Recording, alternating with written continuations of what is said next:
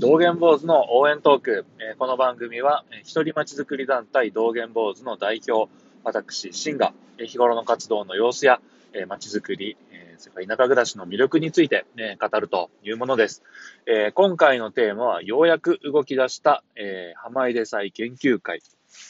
タツナリズムの継承ということでお話をしたいと思います。というのもね、この、えーまあ、えー浜出祭研究会というテーマで、ちょっと YouTube やっていきたいなと思ってますよっていう話をしたのが、えーこの、まあ、ラジオトークのこの流れの中で第26話、8月18日にね、お盆明けました、明けました、おめでとうございますって言って、あの、話した回で、えー紹介してるんです、触れてるんですけれども、そこからまあ、早9、10、11、3ヶ月、3ヶ月が過ぎてしまいました。ちょっとその間ですね、まあ、ちょっとこう、車が事故ったりだとか、まあ、紆余曲折いろいろありまして、で、まあ、こう、言い訳をしてたらキリがないのでね、あれなんですけども、まあ、ようやくちょっとそれが具体的に動き出しましたよということで、ちょっと再度、えー仕切り直したいなと思っております。何をもって、あの、動き出しましたよということなのかっていうと、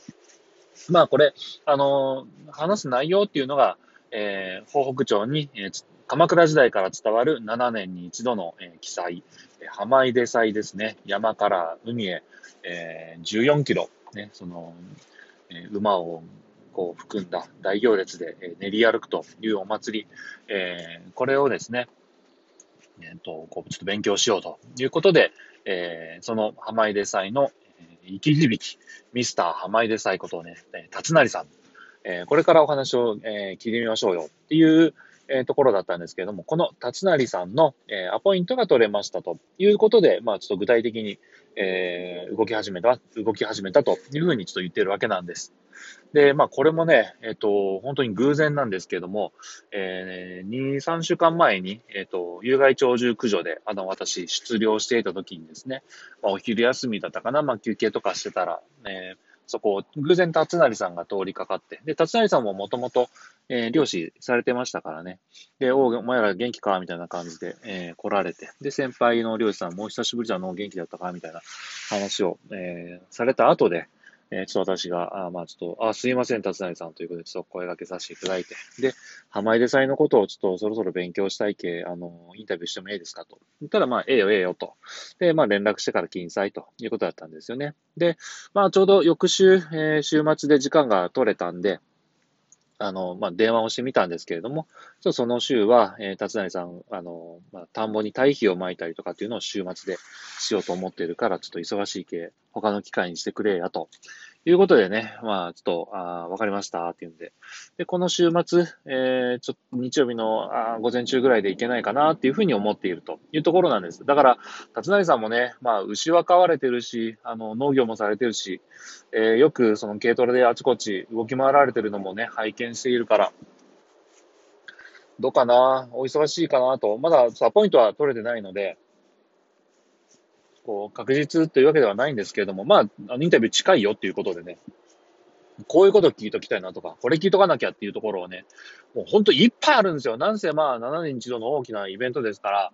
えーその辺のことをちょっと自分が整理するためにもね、えーまあ本当に、えー一回全部、こう思いつくままにアウトプットしとこうかなということで、えーちょっと今日この録音をしています。なのでね、これを聞いている皆さんにはね、何のこっちゃってなるかもしれません。あの、ハメネさんのこと全く知らない場合にはね。けど、ちょっとまあそこは、あこんなもんなんかなというところをね、こう気にしつつ、ちょっと聞いていただければと思います。で、これは、えー完成した YouTube 見ていただければね、その浜出さんについて深くわかるというふうにしたいと思いますので、えーそっちでフォローしたいと思います。さあ、それで、達成さんに何を聞くのかっていうと、この、えー、浜出祭っていう、もう700年以上、鎌倉時代から続くこのお祭りを、えーまあ、文化、風俗的な方、あの、視点から、あいろいろ知りたいということでインタビューをするわけなんです。まあ、あの、代々ね、この浜出祭の実行委員長なんかをされていたり、でご自身もそのブリキリを何年もね、こう、務めておられたりっていうこともあったりしてね。で、えー本当に詳しいですから、えーそこを聞きたいなと思ってるんですよ。だからもう、あの、いろいろ、だからいっぱいありますよ。で、うんまあ大きなところで言うと、いつから準備してるのとかね、あの、いうところからスタートだと思うんですよ。で、これ行列を構成するメンバーも100人からいて、で、それだけのメンバーが全員その東北町のたすき地区だけで揃うかと揃わないんですよね。なので、まあそこのたすき地区出身のこう県外に住んでるこう、え、息子さんとかね、ご家族、お孫さんとかが、このお祭りに合わせて、えー、帰省してもらったりとかしてね、それで、あの、なんとかやれてるっていうのが、この数回、ここ数回かな。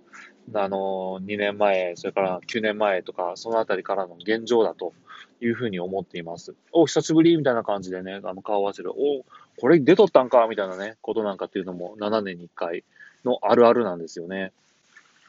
だから、それをいつから準備してるのかなと、あとどうやってこう配役してるのかな、みたいなところが、えー、すごくあの気になってます。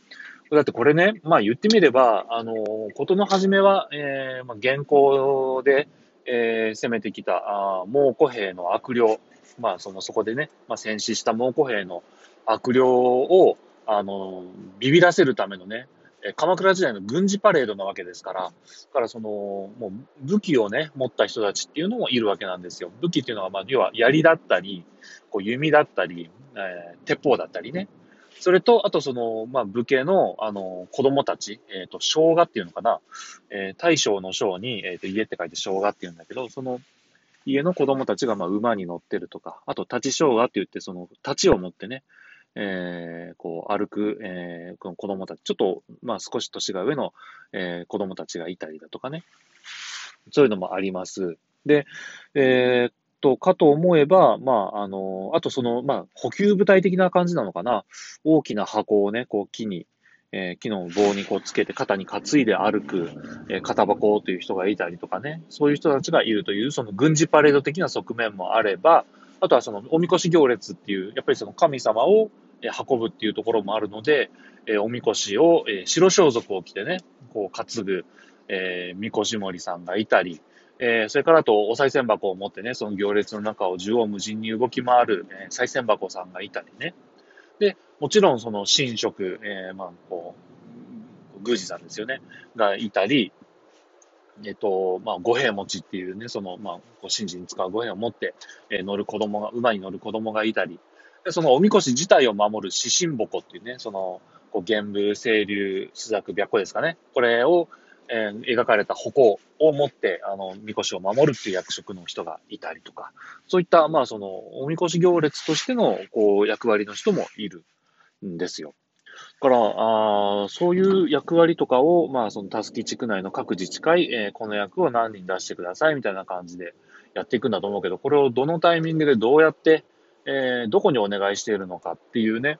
いうところなんかがちょっとわからないことには、こう話が進められないそれから、えっ、と、まあ、こう、今行列の中で馬が、まあ、十何頭出てくるんですよね。これも集めてこないといけないんだけれども、いや、それ、その辺の乗馬クラブとかにいるんじゃないのみたいな感じで思われるかもしれないですが、そういった乗馬クラブとかで競技をしているとかね、あの、日頃のその馬術とかの練習をしている馬っていうのは、この14キロ、全く知らない、初めて会う人を乗せて、えー、おとなしく歩くっていうのは、まあ無理だそうなんですよ。なので、あの、まあ本当、こう、昼前とかね、あっちの方とかまで、あの、声をかけて、えー、観光で、一日中、こう、観光客を乗せているような、えー、大馬さんとかをね、えー、とか、あとそういうところを、そういう馬を、まあ、その、育てているような厩舎さんとかに、えー、相談して、えー、馬ももう本当かき集めてきているような状態だそうです。だから、そういう現実ちょっと知らないと、だからね、あの、どこに相談していいかもわかんないし、まさか片っ端からね、その、タウン、タウンページで馬とかで調べるわけにもいかないですから、多分そこの、えー、コネクションとかもね、やっぱしっかり、えー、引き継いでおかないといけないなっていうふうにもちょっと思っていますよ。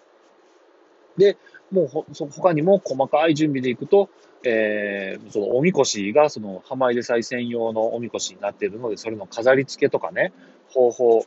えー、とかいうのもあるし、で、衣装もいつからどうやって合わせるのかっていうのもあるし、で、役割によっては、あのー、もう海側から来た行列とその合流した時に、使いを使わせてそこで工場を述べるっていうような人もいる、いれば、えー、まあ、浜、どえが浜ついてね、そこで神事を行うっていうような役割の人もいるわけで、えー、そういう練習はいつからどういう感じでその始めていくのか、ブリキリだってね、もうあれ1年ぐらい練習しましたからね。そういったその練習とかっていうのはいつから始めていくのかとか、そういうところもしっかり聞いておかないといけないですね。で、もう本当に行く先々での神事があったり、その14キロの工程の中でこういうところを気をつけて、あの、先手を打って対策しとかないといけないっていうところがあったり、えー、海側の行列とのね、その、こう、合流した後のね、隊列の組み直しの要領であったり、まあ、出発式、えー、なんかのその、まあ、進行とか、えー、その辺のことであったり、あと予算、えー、予算のことであったり、もうほんと細かいところをついていったらね、もう一回のインタビューではとっても終わらないなっていう感じなんですよね。で、一回聞くと、そこでまた新たな疑問が出てきたりっていうようなこともあるでしょうから、これ何回かに分けて、この、まあ、文化風俗的な、えー、側面のお話っていうのもしていかないといけないだろうなというふうには思っています。えー、というわけでね、えっ、ー、と、早速、ちょっと動き出しました。え早速ではないか、ようやく動き出しました。えー、浜井で祭研究会、タジナリズムの継承、ね、YouTube のテーマ、えー、これについて少し紹介をさせていただきました。で、おい、シン、これ忘れとるんじゃないかと、これ聞いといた方がいいんじゃないかみたいなことがね、ありましたら、えー、まあ、直接こうお知らせいただけると、え幸せます、え幸いです、えよろしくお願いします。じゃあ今日は以上です。